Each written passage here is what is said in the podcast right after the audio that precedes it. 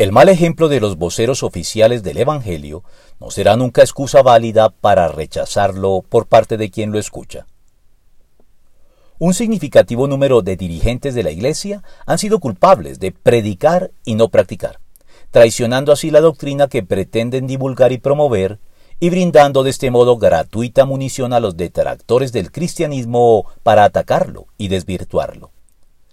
Pero lo cierto es que cuando los cristianos incurren en este tipo de conductas, no están honrando de ningún modo los principios que dicen representar, por lo que su conducta, si bien brinda mala prensa a la doctrina cristiana, no la invalida ni mucho menos, como lo dejó bien establecido el propio Jesucristo en el Evangelio cuando argumenta con impecable lógica.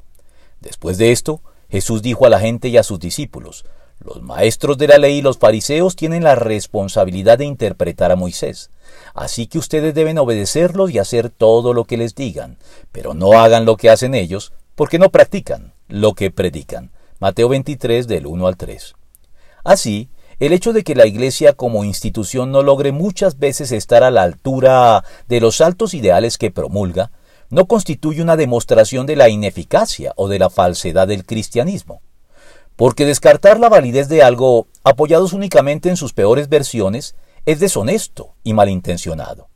Sobre todo porque en el caso de las versiones censurables del cristianismo, éstas son claras y expresamente condenadas en la Biblia de muchas maneras para todo el que se tome el trabajo de verificarlo, por lo que el cristianismo siempre podrá permanecer en pie a pesar de las salidas en falso de algunos de sus voceros o incluso de representativos sectores de la Iglesia.